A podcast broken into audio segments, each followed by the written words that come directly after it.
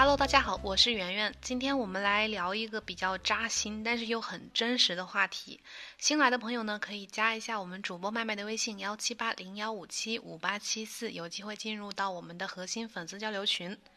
我们知道啊，身边很多朋友，包括粉丝呢，其实，呃，咱们有很多在币圈已经待了很多年的人，很早就买过这个比特币，并且最近也一直都在这个交易当中。那么，很多这个常年混迹币圈的投资者，其实真正能赚到钱的呢，少之又少。熊市期间亏钱的投资者呢，更是占据了绝大多数。甚至有一些投资者呢，在圈内闯荡了很多年，却依然一贫如洗，甚至还负债累累。无论是个人投资者，还是行业的一些大咖啊、大公司，或者是一些机构的投资者，其实都会面临同样的这种情况。那么，这样的现象是否是正常的呢？嗯，投资者又该怎么去避免这种情况？今天的节目呢，就来给大家分析一下这个现象。呃，在微博上有一个粉丝超过了十万的一个大 V，是一个这个加密货币投资者，叫老山。他这样评价自己这个入圈之后的这几年的投资历程啊，他说：“说实话，过段时间市场要还是这样半死不活，我就必须选择开始割肉了。已经撑了太久了，这两年太难了。”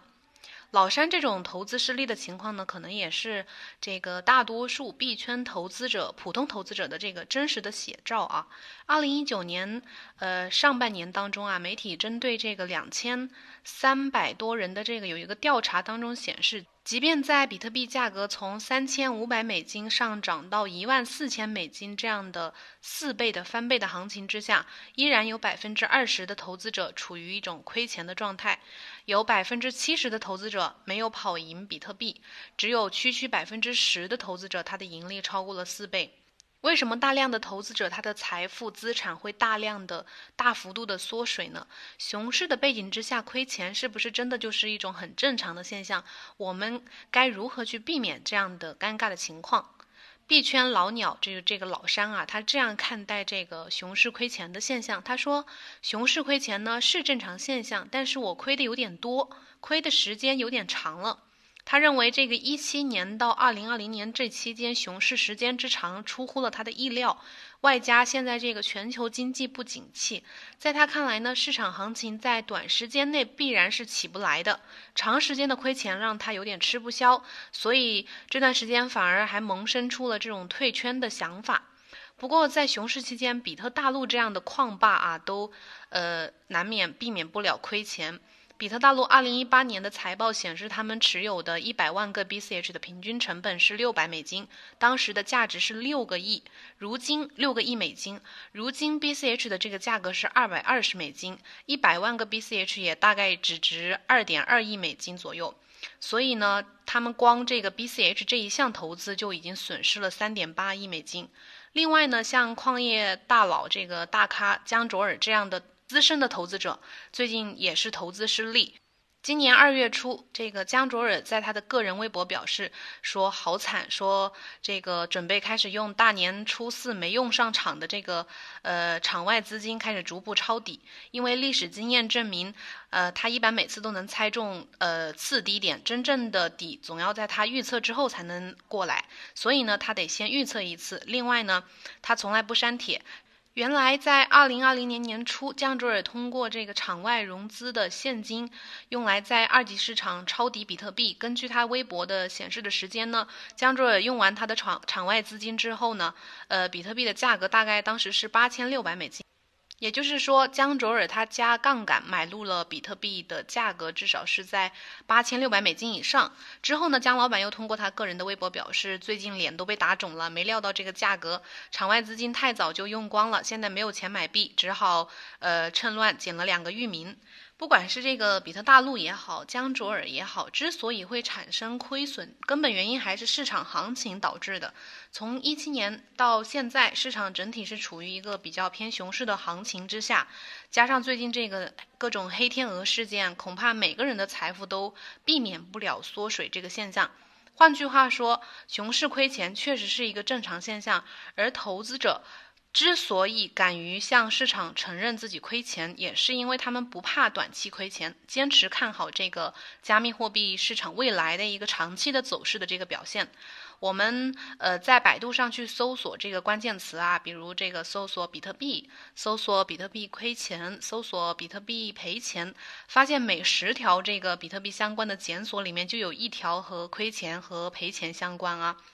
虽然这个数据呢无法直接反映广大投资者的一个盈亏的状况，但是也从侧面反馈出了现在这个金融市场的残酷和这种亏钱的现象多么普遍。因此呢，无论是这个大公司，还是这个行业大咖、这些大佬，或者是普通的小散户，都需要明白这一点：熊市亏钱呢，确实是正常的。更何况，很多的机构投资者其实也在，呃，熊市会亏钱啊。这其中就包括我之前在二百七十九期节目当中专门讲过的一个，呃，人物的经历和故事，就是这个人就是前高盛合伙人，叫这个呃，Mike Novogratz，他创办了一个新的这个区块链企业叫银河数字资本。他创办的这个企业公司呢，他最新的这个财报显示，他们在二零一八年的时候亏损高达了二点七二二。亿美元。对于一八年这个三季度的亏损，这个 Mike Novogratz 表示，他们因为当时投资了，手里拿了太多的这个以太币啊、比特币还有瑞波币，所以导致了亏损。当时是正好赶上了熊市。包括今年呢，这个呃 Mike Novogratz 他们公司的最新一期的财报显示，一九年的第四季度净亏损了三千两百九十万美元，而且今年他们二月份也在。呃，开始裁员。不过，这个 Nogratz 个人还是对这个比特币信仰是挺强的。他现在对整个的比特币市场依然是充满信心的。银河数字资本这个公司的亏损之路呢，可以算是加密货币熊市期间，呃，机构赔钱的一个典型的案例之一。所以说呢，不管是大佬还是普通的投资者，在炒币的方面呢，其实本质上都是靠天吃饭。总而言之呢，即便是像华尔街精英、掌舵者这样的加密货币机构，也会在漫长的牛市当中，呃，亏损惨重，到了不得不裁员才能向投资人交代的这种地步。那么，作为个人投资者，甚至是一些呃行业里的大咖，他们亏钱也不是什么丢人的事情。那么，呃，是否有减少熊市期间亏损亏钱的这个策略呢？当然有。我们今天给大家分享一下，第一点就是熊市期间要高位减仓。人性是复杂的，在面对熊市的时候呢，往往越跌越恐慌，越恐慌呢就越会割肉，越涨就会越贪婪，越贪婪就会越加仓。这样的做法其实有时候往往会导致你的损失更加惨重。熊市期间最正确的做法其实要恰恰相反，那就是每一次反弹呢都减仓。比如在二零一七年到二零一八年的这个币圈啊，大量的投资者去卖房借钱，然后呃非常高的杠杆去炒币。结果血本无归的人占了大多数，这就是典型的，